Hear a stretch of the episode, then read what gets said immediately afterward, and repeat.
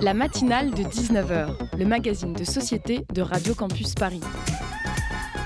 On y parle de sujets sérieux, de sujets moins sérieux, de ce qui se passe en Ile-de-France et de débats pas forcément consensuels. Tous les jours du lundi au jeudi sur le 93.9. Bienvenue dans la matinale de 19h. Ce soir, nous allons parler de la fast fashion, quelques jours après l'installation éphémère d'un magasin de la marque Shein à Paris. Pour cela, nous recevons Manon Richer, chargée de communication de l'association Zero Waste France. Puis le Zoom sera consacré ce soir au Barbès Music Boxing, une initiation gratuite à la boxe en musique. Marie a rencontré Agnès Proin, qui est responsable du pôle Action culturelle et sociale au FGO Barbara. En fin d'émission, nous vous proposons une plongée dans le métro parisien à l'occasion du 25e anniversaire de notre belle radio. Cette semaine, rendez-vous à la station Champs-Élysées Clémenceau. Accrochez-vous bien, nous sommes ensemble pendant une heure. La matinale de 19h, c'est parti. La matinale de 19h. Bonsoir Manon Richer. Bonsoir, merci pour votre invitation. Merci beaucoup à vous d'être venu jusqu'à nous pour nous parler de la fast euh, fashion ce soir. Vous êtes chargé de communication à Zero Waste France et avec moi en studio pour mener cette interview, Linda. Salut Linda. Salut. Alors, si vous faites partie de celles et ceux qui se promenaient tranquillement au centre de Paris euh, il y a dix jours, vous avez sûrement remarqué un, un amas de personnes attendant patiemment de pénétrer dans l'antre de la boutique éphémère Chine implantée rue des Archives le temps d'un week-end. Cette marque chinoise d'ultra fast fashion s'était déjà fait remarquer à Lyon il y a quelques mois et avait suscité des contestations de la part d'associations comme Extinction Rebellion, Les Amis de la Terre ou encore Zero Waste France. Pour parler des dérives de cette industrie très attrayante, nous recevons ce soir Manon Richer, responsable de communication au sein de l'association Zero Waste France. Bonsoir. Bonsoir. Donc, en 2022, Chine a produit 315 000 nouveaux produits selon Fox Intelligence contre 4 400 pour H&M. Selon, selon vous, qu'est-ce que ces chiffres révèlent à l'heure actuelle de nos comportements de consommation? Eh bien, ça révèle surtout un système euh, de la mode qui s'emballe complètement. Euh, donc, euh, vraiment, nous, à Zero Waste France, on, prône un ralentissement drastique de la consommation de vêtements, évidemment. Donc c'est vraiment oui, un système qui s'emballe et qui cause énormément de dégâts humains, environnementaux, sociaux. vraiment, on encourage tous celles et ceux euh, qui le peuvent à sortir de ce système. Pour, euh, pour, définir peut-être euh, la fast fashion, pour la marque Chine, on entend de plus en plus parler d'ultra fast fashion. Alors comment on peut définir les, les, les, produits qui sont fabriqués et vendus par ce groupe chinois? Alors je, nous, à Zero Waste France, on ne va pas forcément euh, pointer du doigt un acteur euh, plutôt qu'un autre. Après, ce qui est sûr, euh, c'est qu'un acteur comme Shein renouvelle ses collections à un rythme très très élevé. et ça, c'est une innovation, on va dire, même si ça ne va pas forcément dans le bon sens. après, voilà, en termes de pratique, en termes de matériaux utilisés, etc., on est Enfin, on n'est pas très loin euh, du modèle euh, des H&M, des Inditex, Zara, etc. voilà, on sait depuis l'incident du Rana Plaza en 2013, on connaît les pratiques de ces marques. On sait que les travailleurs, les travailleuses au Bangladesh sont payés une misère par rapport au coût de vente, au prix de vente de, des articles qu'on achète ici en Europe. Donc euh, et on sait aussi maintenant euh, que toutes euh, ces marques bah, sont suspectées en fait d'exploiter le travail forcé des Ouïghours qui sont victimes d'une politique génocidaire de la, part de la Chine. il y a même une plainte pour recel de crimes contre l'humanité qui a été déposée par Éthique sur l'étiquette avec Sherpa, des associations Ouïghours, etc., contre Inditex, donc Zara, Bershka, etc., Uniqlo, SCMP, donc Sandro, Mage, tout ça. Donc vraiment pointer du doigt Chine euh, plutôt qu'un autre acteur, euh, pour nous, euh, Zero ça n'a pas forcément de, sens. C'est-à-dire que c'est vraiment ce, ce, coût à la fois social et humain dont vous parlez derrière toute cette industrie de la fast fashion. c'est quelque chose qui est, qui est, global, qui touche tout un, toute une industrie et pas seulement cette marque-là en particulier. C'est vraiment un système. Après, comme je le disais, Shein renouvelle ses collections toutes les semaines. c'est un rythme effréné. voilà, c'est juste qu'on arrive à la fin d'un système, sinon on va droit dans le mur.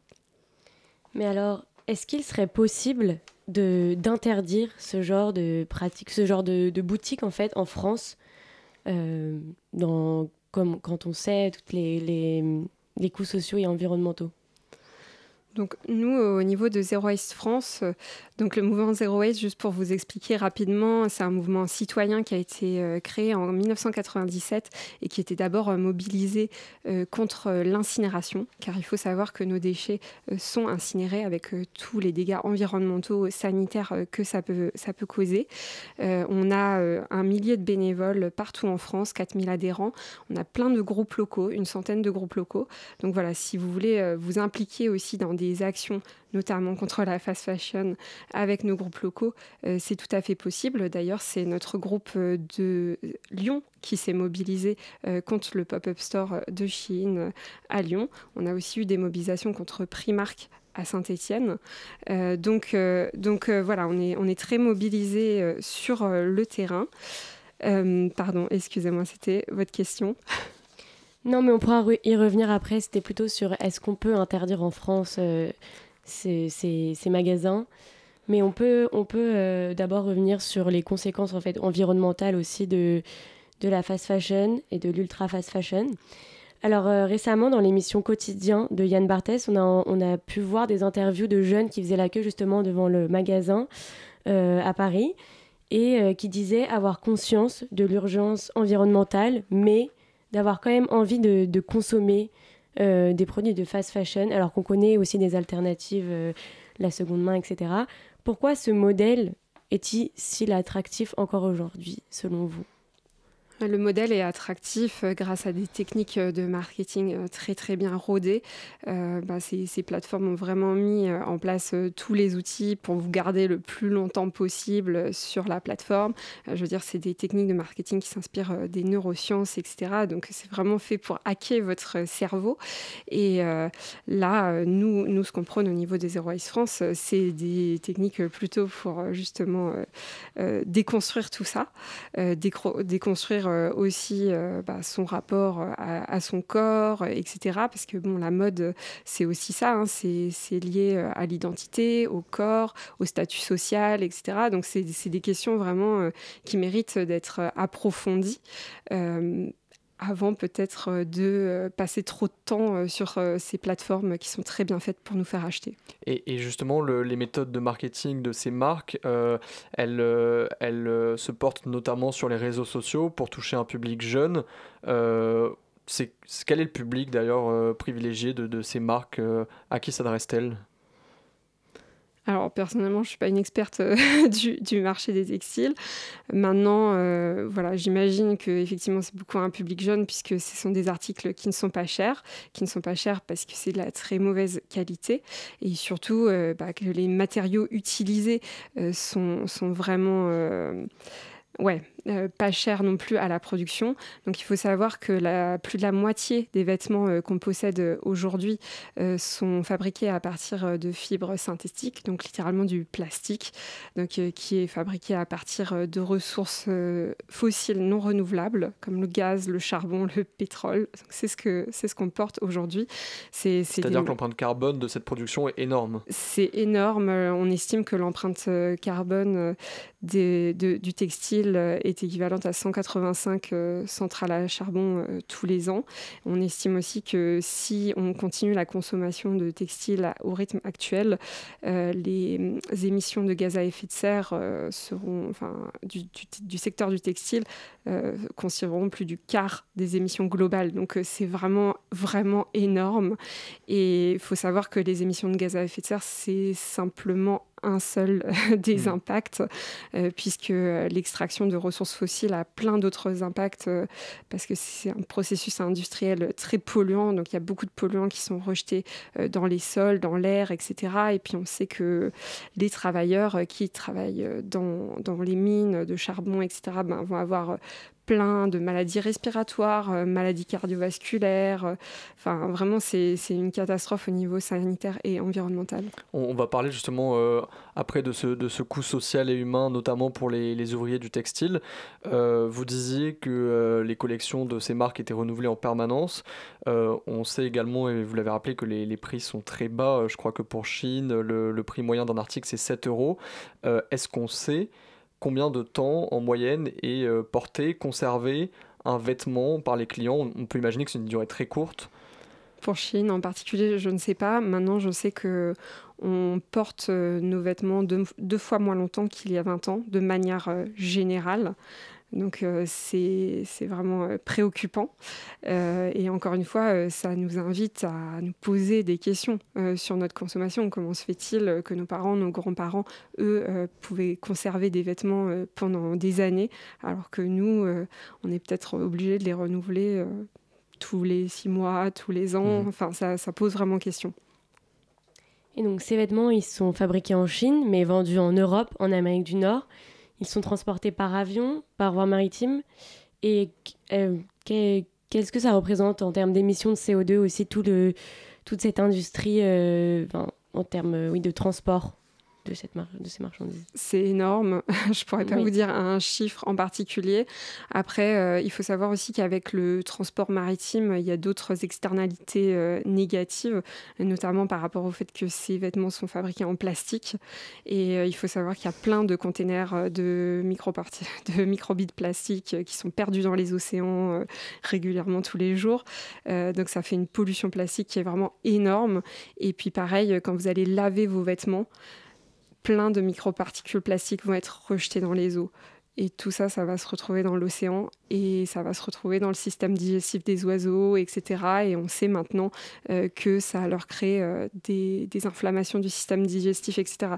On, a, peu de recul encore hein, sur, euh, sur les impacts sur la biodiversité de cette pollution au microplastique, mais ils sont probablement très importants. Donc cette, cette fast fashion, elle est euh, extrêmement destructrice pour l'environnement au moment euh, de, de la production, euh, pour le transport également de la marchandise. Est-ce qu'on sait ce que deviennent ces vêtements une fois qu'ils ont été portés Dans quels océans, dans quels pays se retrouvent-ils Est-ce que, je pose la question, mais je... J'imagine déjà la réponse, est-ce qu'ils sont recyclés A priori, euh, pas forcément. Alors, il faut savoir qu'il n'y a que 1% euh, des vêtements qui sont jetés qui sont effectivement recyclés.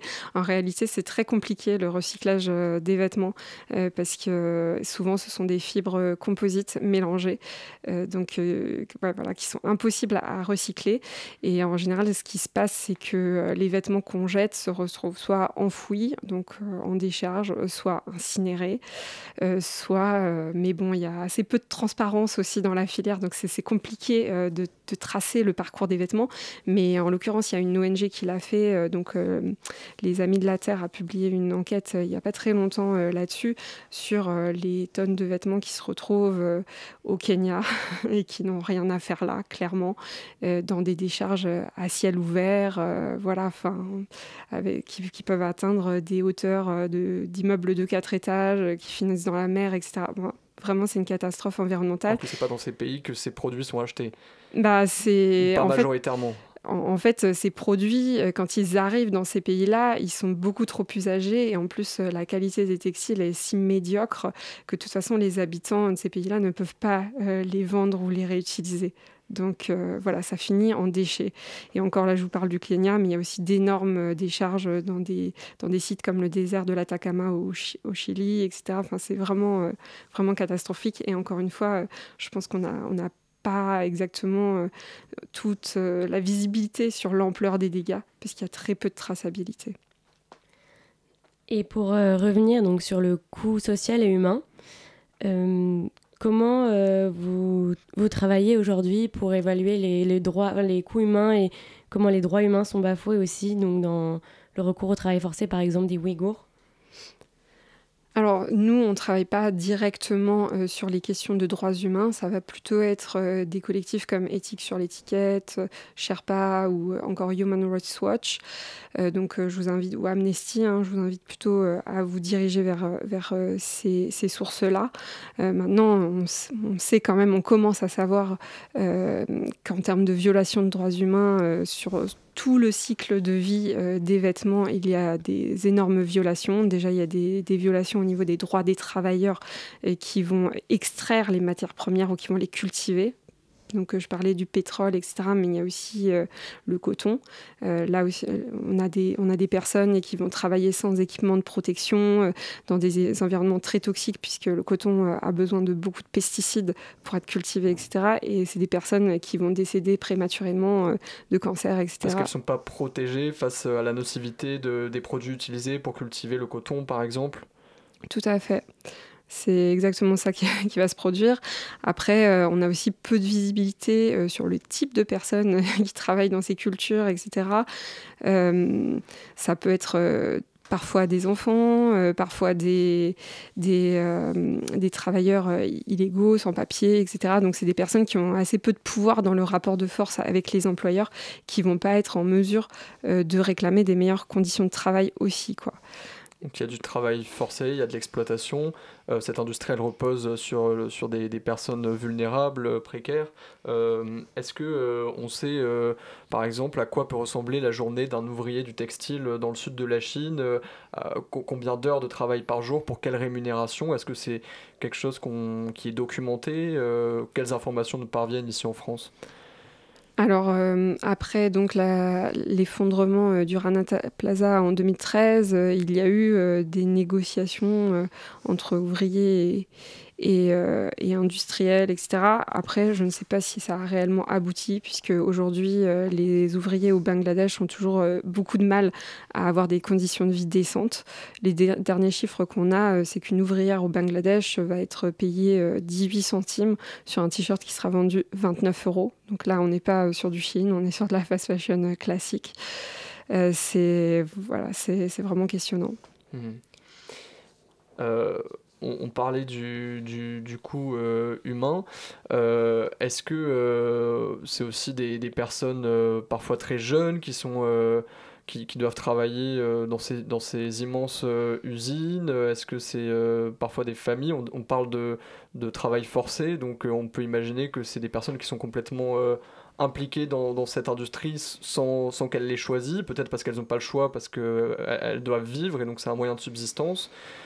Alors pour le travail forcé, il y a le cas des Ouïghours euh, sur lesquels, lequel on a très très peu de visibilité. Il y a très peu d'informations euh, qui filtrent. Donc euh, on ne peut qu'imaginer le pire dans des circonstances pareilles.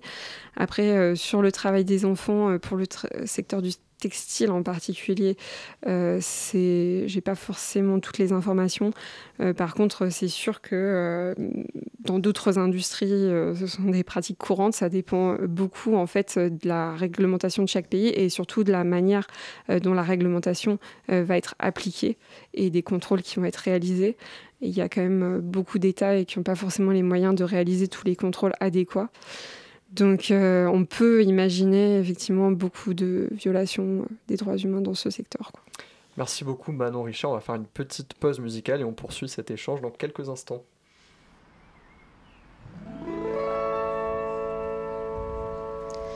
Si les rues sont si grandes, c'est pour respirer.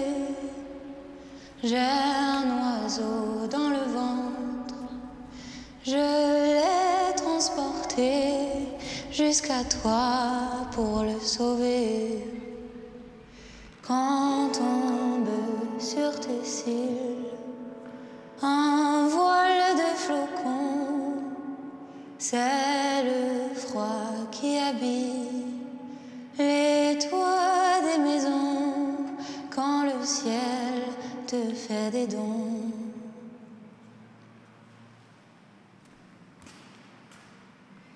say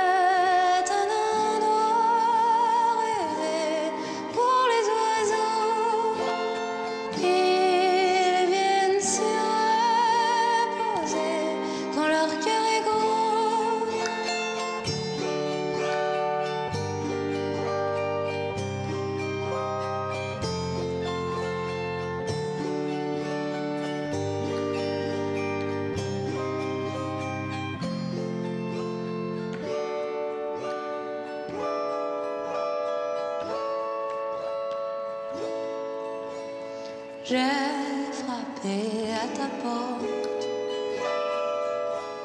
sans te prévenir.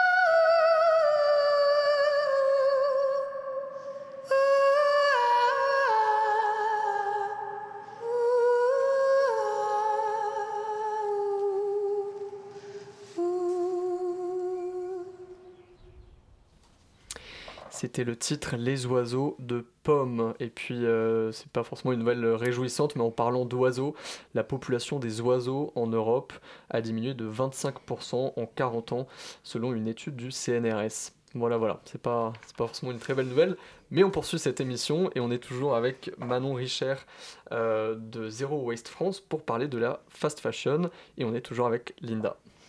Oui, donc on a parlé des conséquences écologiques et sociales de la fast fashion et de l'ultra fast fashion. Maintenant, on peut revenir plutôt sur les solutions, les alternatives prônées par Zero, Waste France. Qu'est-ce que, quelles sont les, alternatives sur lesquelles vous travaillez? Donc Zero Waste France a lancé euh, en 2018 un défi qui s'appelle le défi rien de neuf. Donc euh, si vous voulez vous y mettre, c'est riendeneuf.org. Donc sur ce site, vous allez trouver euh, vraiment euh, plein d'astuces, euh, d'alternatives à l'achat d'objets neufs de manière générale, pas seulement les vêtements, mais aussi euh, l'électroménager, enfin les meubles, tout ce que, vous voulez. Euh, L'idée, c'est vraiment euh, voilà, de, sensibiliser euh, les publics au, poids euh, des objets qu'on achète. Donc le poids de nos objets, c'est pas juste le poids littéral, c'est aussi le poids en matière première qu'il faut euh, mobiliser pour créer ces objets, le poids en émissions de gaz à effet de serre, etc. Euh, donc, donc voilà, c'est un site que je vous conseille de visiter et vous trouverez, c'est assez ludique, vous avez un petit outil de progression avec des des petites to-do list, une liste des tâches à, effectuer euh, pour euh, réussir le défi, avec des étapes, avec des récompenses aussi à, certaines étapes. Euh, donc, donc vraiment, l'idée, c'est pas de culpabiliser les personnes sur leur consommation d'objets, mais vraiment plutôt d'informer, d'ouvrir à d'autres alternatives.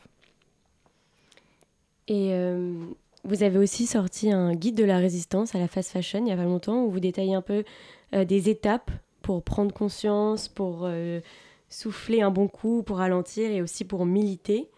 Donc est-ce que vous pouvez un peu nous en dire plus sur euh, ces étapes? Est-ce que la prise de conscience, elle a déjà été réalisée ou est-ce qu'elle est encore à réaliser? Et comment, comment en fait s'investir, comment militer aussi pour, contre ce modèle de surconsommation? Je ne sais pas si la prise de conscience euh, a déjà été effectuée.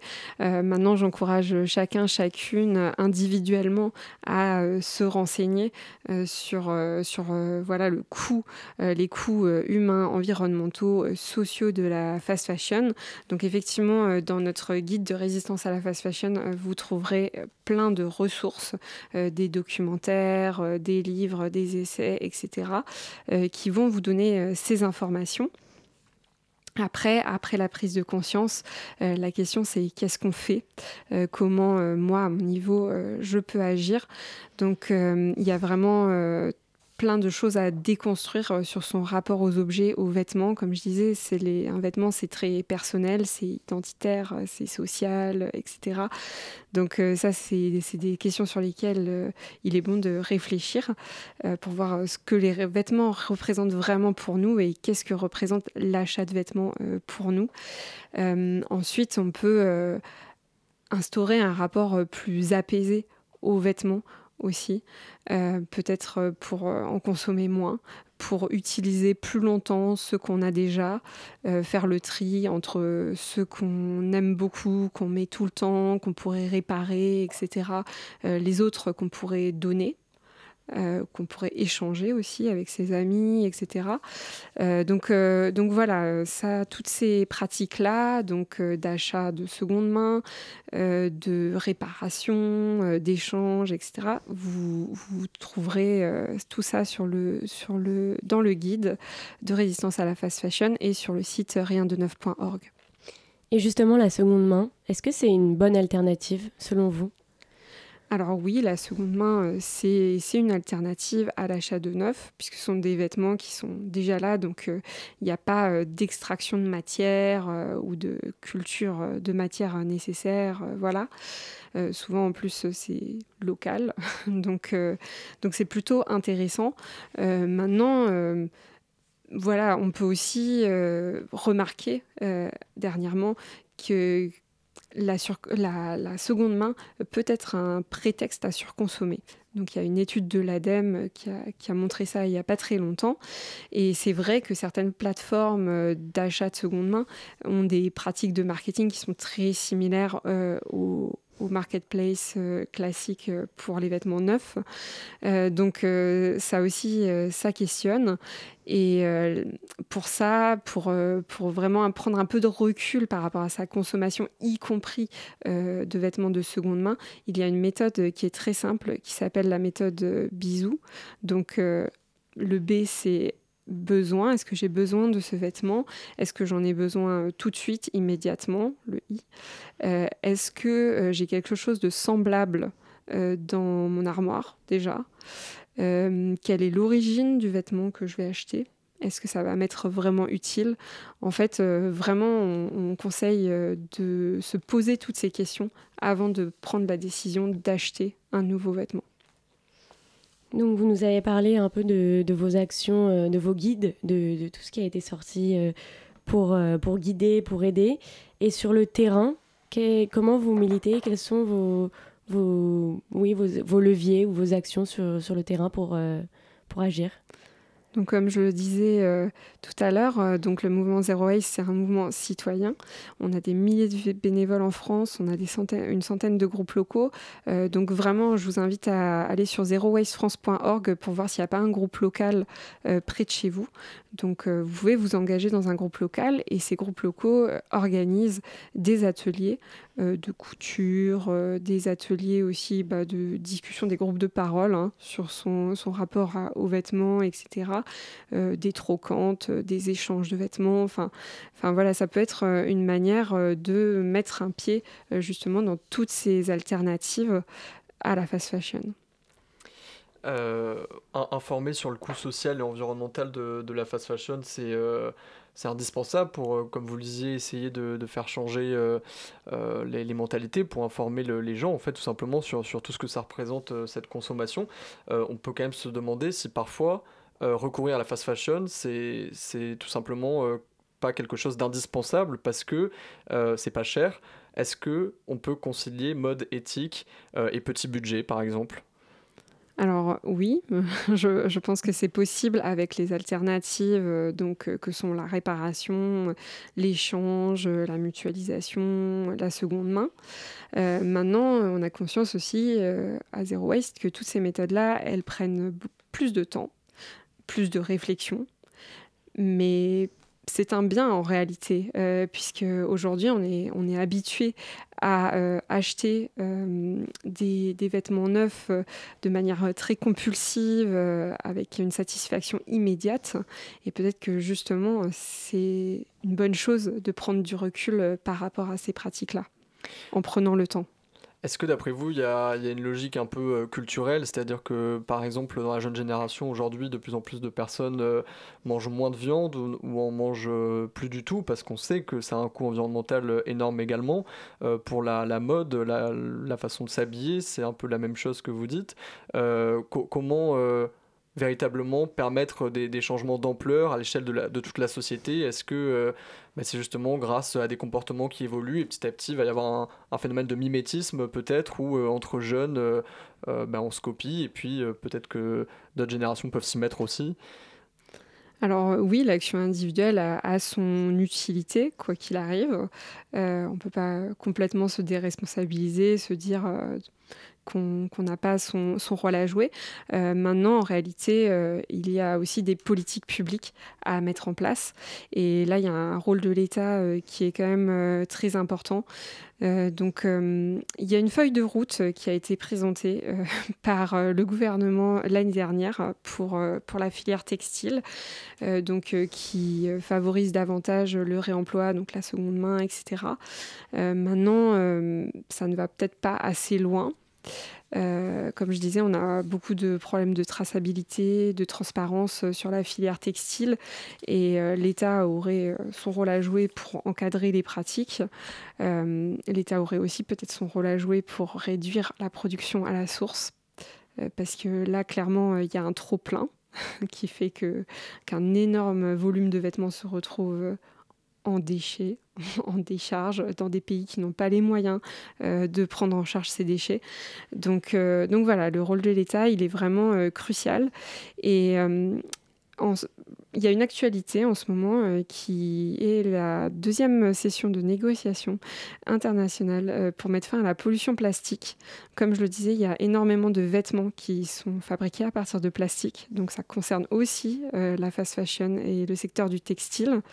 Et là, la France accueille ces négociations et donc le gouvernement a un rôle à jouer pour, pour porter un traité qui soit vraiment contraignant et ambitieux sur la production de plastique et la réduction de la production de, plastique à la source, y compris euh, pour, euh, pour le textile. Ouais, et c'est très important de rappeler effectivement que c'est pas qu'une affaire de comportement individuel, qu'on est pris évidemment dans, dans, tout un système et que l'État a un rôle central à jouer. Euh, par rapport à la, à la, fast fashion qui vient de Chine, est-ce que l'État français ou l'Union européenne par exemple mettent en place des, des mesures pour essayer de, de, limiter la consommation de ces produits, des taxes? Est-ce que c'est quelque chose qui est envisageable ou qui est déjà pratiqué? À ma connaissance, il y a quelques limitations, euh, notamment euh, au regard euh, des, des matériaux qui composent les, textiles importés. maintenant, je sais que certaines marques ne respectent pas ces limitations et qu'on se retrouve bah, notamment avec Chine qui importe en Europe des textiles à base de matériaux euh, qui sont clairement interdits euh, dans l'Union européenne pour leurs euh, impacts sanitaires, etc. voilà, donc c'est bien d'avoir des réglementations, c'est bien aussi de mettre en place ce qu'il faut pour qu'elles soient respectées. Mhm. Mais on en parlait au début. Est-ce que concrètement, c'est possible que à terme, ces boutiques elles, elles ferment, elles soient plus autorisées sur le territoire français, ou vous pensez que c'est c'est un peu utopique aussi de La question, euh, c'est que euh, ces boutiques représentent aussi des, emplois. Euh, maintenant, pas dans le cas de Chine, qui a juste des magasins éphémères, mais quand on prend une enseigne comme Primark, clairement, il y a pas mal d'emplois derrière. et puis, on sait qu'il y a beaucoup d'enseignes en France qui ont, qui, ont, fermé, avec beaucoup de pertes d'emplois aussi dernièrement en France. Donc, voilà, c'est toujours un peu le le, deal, hein, euh, le, choix qui doit être fait, le, choix de Sophie entre, entre les emplois et, euh, les, et, la fermeture euh, de ces magasins qui ont des activités qui nuisent à l'environnement et, à l'humanité en réalité. mais pour moi, ce n'est pas forcément un, choix cornélien parce qu'en réalité, les activités de réemploi, donc de seconde main, de réparation, etc., créent beaucoup plus d'emplois potentiellement, et euh, surtout des emplois euh, qualifiés, non délocalisables, parce que la réparation, euh, voilà, c'est vraiment vous amenez vos vêtements à réparer dans votre quartier. donc, donc voilà, c'est ce qu'il faut retenir. Je pense que, l'emploi peut être encouragé autrement avec des alternatives à l'achat de vêtements neufs. Mmh Peut-être une dernière question en tout cas, merci beaucoup euh, à vous, Manon, Richard, d'être euh, venu aujourd'hui euh, dans notre studio sur Radio Campus Paris pour nous parler de la fast fashion. Je rappelle que vous êtes donc chargé de communication à Zero Waste France, qui est une association qui se mobilise pour le zéro déchet et qui se mobilise en particulier aussi en ce moment à travers une, campagne contre, la, contre la fast fashion et l'ultra fast fashion. Merci beaucoup d'être venu nous voir et merci à toi, Linda. On va tout de suite euh, faire une petite pause musicale et on se retrouve dans quelques instants.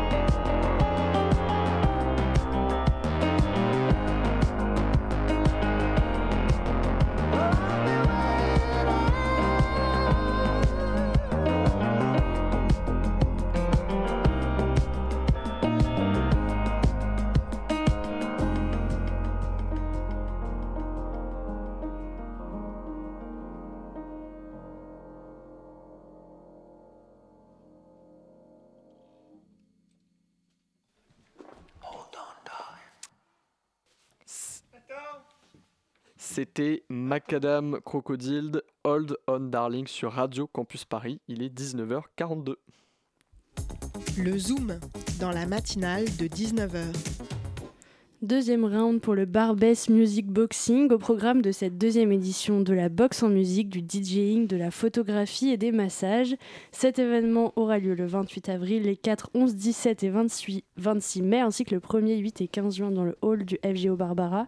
Et ce sera de 18h à 21h. Euh, l'événement euh, vise en particulier les femmes euh, qui souhaiteraient s'initier à la boxe notamment. Pour en parler ce soir, nous recevons Agnès Prouin. Bonsoir. Bonsoir. Vous êtes responsable du pôle Action culturelle et sociale à FGO Barbara. Tout à fait. Le Barbès Music Boxing, c'est un événement qui vous tient particulièrement à cœur à FGO Barbara. Oui, il, il s'inscrit dans le cadre de l'Olympiade culturelle. Et hum, en fait, on a fait cette Olympiade euh, pas seulement à destination des habitants et des habitantes du quartier, mais également avec les acteurs du quartier. Et c'est en ça qui nous tient énormément à cœur. Est-ce que vous pouvez nous parler justement de ce dispositif euh, de l'Olympiade culturelle? C'est mis en place par euh, la mairie de Paris, c'est bien ça? Tout à fait. Alors l'Olympiade culturelle, ce sont, regroupe tous les événements qui ont lieu entre deux Jeux olympiques, c'est-à-dire pendant quatre ans. Là, du fait de la pandémie, ça a duré trois ans. Et la, les prochaines, euh, la prochaine Olympiade culturelle, en fait, se tiendra euh, de 2024 à 2028 et sera organisée par Los Angeles, donc qui accueillera les prochains Jeux olympiques. Là, ça a été Paris pendant trois ans. Et l'idée, c'est de, de créer des événements qui combinent le sport et la culture. Donc justement, comme je disais, de la boxe, de la photo, du DJing, des massages. Donc pourquoi avoir fait le choix de mixer ces différentes euh, disciplines justement? L'idée, c'était de, souligner le lien entre euh, la boxe et la musique et la photo. Le lien, en fait, entre chaque artiste et sportif, le lien connu, euh, je dirais mondialement, que ce soit en France ou dans d'autres pays à l'international. Quel lien, justement? Le, lien, je dirais, quoi, esthétique, euh, artistique par rapport à la, à la musique et esthétique par rapport à la photographie. Donc, euh, comme je disais, c'est un événement qui vise en priorité les femmes. Donc, c'est ce qu'on peut lire sur, sur l'événement. Euh, l'édition précédente, le public était plus varié. Euh, en quoi cette nouvelle édition, elle doit être différente selon vous? Alors le, le, premier dispositif visait tous les habitants et les habitantes du quartier. Il a eu lieu en plein air dans le square l'été dernier. On a décidé pour cette Olympiade de printemps de privilégier les femmes. Après, c'est ouvert à, tout le monde, hein, évidemment. Et l'été prochain, ce sera encore en plein air à destination de toutes les personnes. Là, on souhaitait leur offrir un lieu fermé pour qu'elles puissent s'exprimer au cas où elles n'aient pas osé euh, lors d'autres événements. Est-ce que c'est un constat que vous avez pu faire lors des éditions précédentes? Oui, c'était majoritairement masculin. Donc on, s'est dit qu'on allait leur, euh, leur donner cette opportunité euh, de, de participer. Donc justement, donner cette opportunité, c'est un événement qui est complètement gratuit. Tout à fait. Euh, toute, euh, toute l'Olympiade euh, Barbès Music Boxing est gratuite, que ce soit en plein air l'été ou là au printemps à FGO Barbara dans le hall. Donc c'est parce que justement ça s'inscrit dans, dans, ce dispositif, c'est la mairie de Paris qui finance, qui finance tout ça ou c'est vraiment l'initiative de FGO Barbara? Non, l'Olympiade est financée par. donc, celle d'été est financée par la direction des affaires culturelles de la ville de Paris dans le cadre du festival Formes Olympiques. Et là, celle de printemps était financée et financée directement par la direction des Jeux Olympiques de la ville de euh, Paris 2024. Mm. Donc, euh, vous travaillez avec une association sportive, euh, avec un DJ, un ou une photographe, et Mima, qui est au massage. Est-ce que vous pouvez nous, parler un petit peu de tout ça? Alors, l'association sportive s'appelle Yarale. C'est une association de quartier qui est destinée aux femmes pour euh, qu'elle se découvre et qu'elle s'affirme à travers le sport. Elle est gérée par Assitan Keita. Ok. Le DJ C'est une DJ qui s'appelle la DJ, s'appelle Charou. Et elle mène euh, notamment des. Alors, outre son, son activité artistique, de clubbing, elle mène euh, les ateliers Beats by Girls en France, donc qui sont des, ateliers qui favorisent la production musicale par les femmes, parce qu'elle reste, ça reste malheureusement une activité, un métier euh, dominé par les hommes. Donc c'est pareil pour leur créer, euh, leur donner l'opportunité de, faire de la musique par ordinateur. Et donc, concernant le massage, ça va, se, ça va se passer sous quelle forme À quoi on peut s'attendre pendant l'événement? Alors le massage, il est, euh, je dirais, en continu, c'est-à-dire que les participantes qui viennent, elles choisissent leur activité. Soit elles font une initiation au DJing, une initiation à la boxe ou une initiation à la photo, parce qu'il y a aussi un photographe qui s'appelle Jeboche. Et euh, après, la personne peut se faire masser. Après, c'est au choix, on fait ce qu'on veut. L'association donc de massage s'appelle Mima. Donc, euh, la ville de Paris a souhaité renouveler son engagement pour 2023 et a suggéré une implication plus prégnante des publics au niveau artistique. C'est ce qu'on peut lire aussi sur votre site. Qu'est-ce qui est entendu en fait par ce message? En fait, la première Olympiade, c'était une initiation à la musique, euh, une initiation. euh, la première Olympiade, c'était une initiation à la boxe en musique, donc en live avec un DJ. Et la direction des Jeux Olympiques de Paris a souhaité euh, une plus grande implication de l'artistique dans cet événement. Donc on a décidé de faire une initiation à la photo avec euh, et une initiation au DJing avec Charou. Alors j'ai oublié de préciser aussi qu'en parallèle, euh, les massages, euh, Mima, donc l'association qui est gérée par Marie Moisan, euh, Mima propose aussi l'initiation au massage, passe le massage à ton voisin. Donc elle, elle ne fait pas que masser, elle fait aussi des ateliers d'apprentissage de massage. Et donc, euh, il y avait une volonté aussi de, de faire euh, appel à des associations sportives, des, donc, euh, ma- des associations de massage, des DJ, tout ça de- du quartier directement de Barbès, ou c'est vous avez un peu pioché dans tout Paris, dans toute la France? Non, on a favorisé le quartier. D'accord. Euh, donc, euh, impliquer les femmes, mélanger les disciplines, faire appel à des artistes et professionnels du quartier, ça s'inscrit vraiment dans la ligne directrice du FGO Barbara? Oui, tout à fait, et c'est le, c'est le rôle aussi de l'action culturelle. L'ancrage territorial, c'est très important pour nous. Et donc, euh, comme vous le disiez, un troisième, je sais jamais comment dire, round, Round, cet été. ouais. Donc un peu différent, plus ouvert, enfin ouvert à un plus large public. En plein air au Square Léon, comme l'été dernier.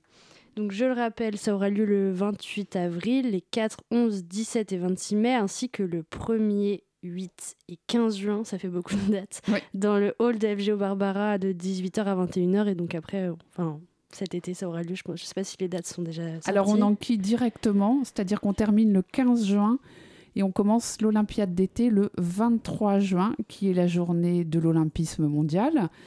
Donc on démarre le 23 juin toujours dans le hall de FGO Barbara parce qu'on n'a pas pu faire du plein air dans le Square Léon parce que ce sera un grand événement de quartier qui s'appelle la Cannes, la Cannes 18. Et après, les 15 premiers jours d'août dans le Square Léon et on termine pour les journées du patrimoine à l'hôpital Lariboisière. Donc le Barbès Music Boxing, c'est aux dates que j'ai dit précédemment. L'inscription, euh, elle est, il n'y a pas d'inscription en fait, c'est gratuite, entrée libre. Entrée libre. Donc auditeurs, auditrices, euh, on vous invite à y faire un tour et à vous rendre sur le site de FGO Barbara si vous êtes euh, intéressé et motivé à vous lancer dans la boxe en musique et autres disciplines. Tout à fait, soyez les bienvenus. Un grand merci à Marie, la coordinatrice de la matinale de 19h, pour cette interview d'Agnès Proin euh, pour parler du Barbès Music Boxing, de la boxe en musique. Et on va tout de suite écouter Hélène Sio, J'aime toucher vous.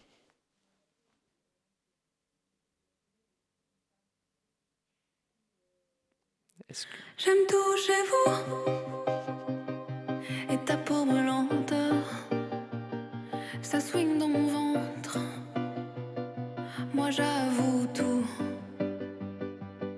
Je touche à tout jusqu'au bout de ta cendre. Je suis prête à attendre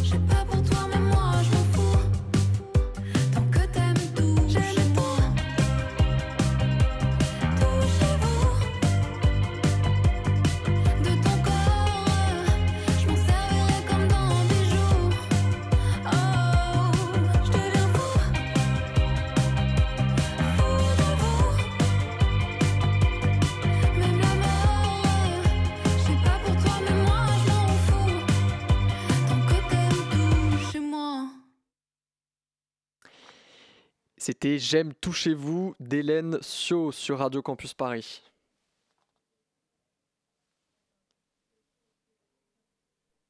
La matinale de 19h. Il est 19h53 et on poursuit cette matinale avec une plongée dans le métro parisien. Vous le savez, depuis le début de l'année, nous partons chaque semaine dans une des stations de la ligne 1. Pourquoi la ligne 1 Eh bien parce qu'il y a 25 stations sur la ligne 1. C'est aussi l'âge de notre belle radio. Et cette semaine, nous vous emmenons à la station Champs-Élysées Clémenceau. 25 ans ensemble. Pour l'anniversaire de Radio Campus Paris, veuillez descendre à la prochaine station. Champs-Élysées Clémenceau. Champs-Élysées Clémenceau. Je crois que la station de métro et le Grand Palais sont inaugurés en même temps. Et l'idée c'était d'avoir. euh, Enfin, c'est à ce moment-là, je crois même que toutes les rues du quartier sont redessinées. Euh, ils créent la station de métro et l'idée c'était. Bah, en 1900. Ouais, pardon. Exposition universelle de 1900. Grand Palais, Petit Palais, la station de métro. En tout cas, pour le quartier, c'est ça les, les- les innovations un peu. Et, euh, et le Grand Palais, contrairement à la Tour Eiffel, c'était prévu qu'il soit fixe. Genre on le construisait pour 1900 et ensuite on le conservait. C'était pas prévu qu'il soit redémonté. Et, euh, après, à partir de là, en fait, il, a été. euh, il a un peu eu mille vies, quoi, le bâtiment. Il a accueilli des événements, mais de tous les styles. Petit à petit, il s'est un peu morcelé, le bâtiment aussi. Il y a le Palais de la Découverte qui s'est installé dedans. Bon, c'est Art et Sciences, hein, leur, euh, euh, ligne euh, éditoriale. Il y a le Palais de la Découverte, il y avait la fac aussi, la Sorbonne s'est installée dedans. Les cours, je crois que c'était le. euh, merci. Espagnol, italien, un truc comme ça. Les cours étaient dans le Grand Palais, dans une partie du Grand Palais. Il y avait une partie de la nef qui avait été récupérée aussi pour installer des amphis. Il y, avait, il y a une cantine du Crous qui, a, qui a existé pendant hyper longtemps et parfois aujourd'hui quand tu fais des visites de chantier, il y a des gens qui me disent Ah mais je venais déjeuner ici, je déjeunais dans le- la cantine du Grand Palais. Il y a eu des locaux de la comédie française, genre des salles de répétition et de qui étaient au Grand Palais, enfin des bureaux mais euh, de plein de plein de enfin des, des sous euh, des services du ministère de la Culture etc. En fait, c'était tellement grand que euh, c'était pratique quoi. Tu étais dans le cœur de Paris, tu pouvais installer là euh, des bureaux, tu avais la place. Et ça justement, bah là c'est un peu tout le sens du projet de restauration en ce moment et tous les travaux qui sont menés là depuis mars 2021, c'est de revenir un peu au bâtiment tel qu'il était en 1900. C'est qu'il a quand même été construit en trois ans pour l'expo universelle. C'était une autre époque après, hein, il y avait les conditions de sécurité, enfin même le, le, salaire des ouvriers, tout ça, c'était, tu pouvais construire des trucs de fou en trois ans, quoi, mais c'est quand même euh, fou de le rappeler. Et là, la restauration va durer de 2020 à 2025. Mais on, on aura mis plus de temps à le restaurer. Et j'ai plus tout à fait les chiffres en tête, mais ça, ça coûte aussi plus cher. Et là, c'est assez chouette parce que tu y a quand même quelques redécouvertes. Enfin, forcément, dans un chantier, il y a des découvertes. Mais euh, là, il y a par exemple, euh, il y avait tout un espace qui avait été complètement morcelé au fil du temps. On avait ajouté un niveau, ensuite ça avait été découpé en bureaux, surtout des bureaux cloisonnés euh, de partout. Et, euh, et le sol avait été recouvert et euh, personne ne savait exactement ce qu'il y avait en dessous. Et en fait, on a redécouvert la mosaïque de 1900 Ouais. sur euh, quasiment 1000 mètres carrés. Pareil, les décors, enfin des petits voûtins qui avaient été cachés sous du faux plafond. Et là, en fait, tu re- en retirant toutes ces couches, quoi, bah, tu retrouves vraiment euh, l'état tel qu'il était en 1900. Il y a des verrières aussi, enfin des verrières, il y en a un peu partout dans le Grand Palais, pas que dans la nef. Il y en a plein qui ont été redécouvertes parce que bah, au fil du temps, ouais, plus... il y avait l'électricité partout, tu n'avais plus besoin forcément d'avoir de la lumière naturelle. Et ça, c'est assez émouvant aussi de les retrouver. Merci à tous d'avoir écouté cette matinale. C'est déjà fini pour aujourd'hui. Merci à nos invités, Manon Richer euh, de Zero Waste France. Et on vous encourage vivement à aller sur le site riendeneuf.org pour apprendre à consommer différemment. Merci à Agnès Point qui nous a parlé du Barbès Music Boxing. Merci à toute la fine équipe de la matinale de 19h. Linda à l'interview, Marie pour le Zoom et à la coordination.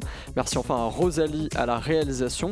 Restez bien branchés sur Radio Campus Paris puisque dans quelques instants on retrouve Extérieur Nuit. Bonne soirée à tous.